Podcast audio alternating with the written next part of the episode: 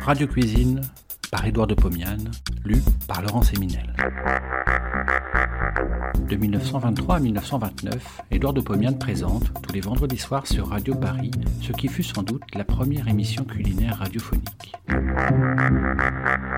Cela s'appelait Radio Cuisine. Près d'un siècle plus tard, nous donnons à réentendre ces quelques 200 chroniques qui firent la joie des auditeurs de l'époque. Cette semaine, les pâtes que l'on fait à la maison. Sans faire de classification trop absolue, on peut dire qu'il existe deux sortes de pâtes alimentaires. Premièrement, les pâtes sèches, fabriquées par l'industrie et que l'on fait cuire à la maison. Deuxièmement, les pâtes fraîches que l'on fait chez soi en partant de farine et d'œufs. Ces deux produits ne souffrent entre eux aucune comparaison. Lorsque les pâtes sèches sont bien fabriquées, elles sont excellentes. Lorsque les pâtes fraîches sont faites avec art, elles sont délicieuses.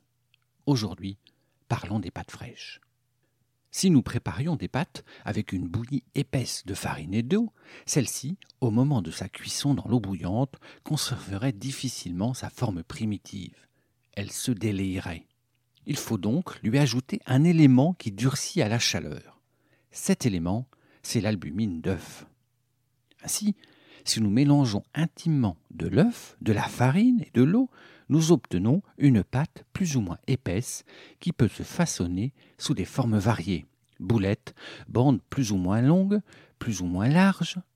L'albumine contenue dans ces pâtes coagulera, durcira au moment de l'immersion dans l'eau bouillante. La forme primitive sera donc conservée et nous n'aurons plus qu'à attendre la cuisson des pâtes. À ce moment, nous les retirerons de l'eau et les accommoderons suivant notre fantaisie. Ce principe étant posé, je vais faire devant vous des plats que j'affectionne, mais que je mange rarement, car ce sont des aliments qui font engraisser. Or, je pèse presque 100 kilos, et vous m'en voyez désolé. Knef alsacienne. Au fond, j'ai tort de dire knef alsacienne, car on mange des knefs non seulement en Alsace, mais encore en Pologne, en Allemagne, en Hongrie, en Tchécoslovaquie dans tous les pays où les Juifs se sont installés en conservant leurs habitudes et leurs traditions culinaires, on mange des knefles.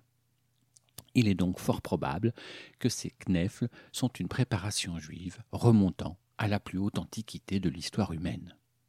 Je vais faire des knefles. J'ai devant moi une terrine de moyenne dimension et des éléments très simples suivants 400 g de farine, deux œufs, un grand verre de lait. Je casse les œufs et les vide dans une terrine. J'ajoute toute la farine. À l'aide d'une spatule en bois, j'incorpore les œufs à la farine. Ce n'est pas commode, c'est trop sec. J'ajoute le lait petit à petit, je mélange et bats la pâte à la spatule. La pâte devient homogène. Elle a la consistance d'un mastic peu épais. Elle colle encore à la spatule. Je bats la pâte. Après cinq minutes de travail, elle se détache de la spatule. La pâte est prête. Sur le gaz allumé, j'ai posé une grande casserole aux trois quarts pleine d'eau. C'est au bout à gros bouillon. Je suis prêt. Regardez-moi bien. Je prends une cuillère à entremets, je la trempe dans l'eau chaude, puis je trempe la pointe dans la pâte. Je cueille un morceau gros comme une noix, je trempe la cuillère dans l'eau bouillante et donne un petit coup sec de manche de cuillère sur le bord de la casserole. Le morceau de pâte tombe dans le fond de l'eau. Je recommence et refais trente fois le même geste rapidement, sans m'arrêter. Ouf, ça y est, toute la pâte est en morceaux dans le fond de la casserole. À l'aide de la spatule, je décolle les morceaux qui adhèrent au métal. L'eau se met à bouillir. Les knefles surnagent. Je baisse le feu, car l'eau se sauve. L'ébullition est réglée. Dix minutes de cuisson. Je verse le contenu de la casserole sur une passoire. L'eau s'écoule, les knefles restent. Elles ont doublé de volume. Que vais-je en faire? Les accommoder de diverses façons. Knef à la juive. Je les fais sauter et rissoler à la poêle dans de la graisse d'oie. Je sers tel quel, c'est exquis. Knef à l'alsacienne. Je vide la passoire sur un plat creux. J'arrose avec du beurre fondu. Je sers, c'est parfait. Knef à la paysanne. Dans une poêle, je fais fondre un peu de beurre, 125 g de lard gras coupé en petits morceaux.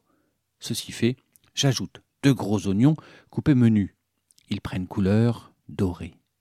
Je vide la passoire au knefle sur un plat creux, j'arrose avec le lard fondu aux oignons, je mélange. C'est un plat vigoureux et économique. C'est un plat de crise. Knefle au fromage. Au moment de préparer la pâte, j'ajoute à la farine 125 g de gruyère râpée. Je fais cuire les knefles à l'eau salée comme précédemment et je les sers arrosés de beurre et saupoudrés de chapelure. Knefle gratiné. Je fais cuire les knefles à l'eau salée bouillante. Je vide le contenu de la casserole sur une passoire, je laisse égoutter.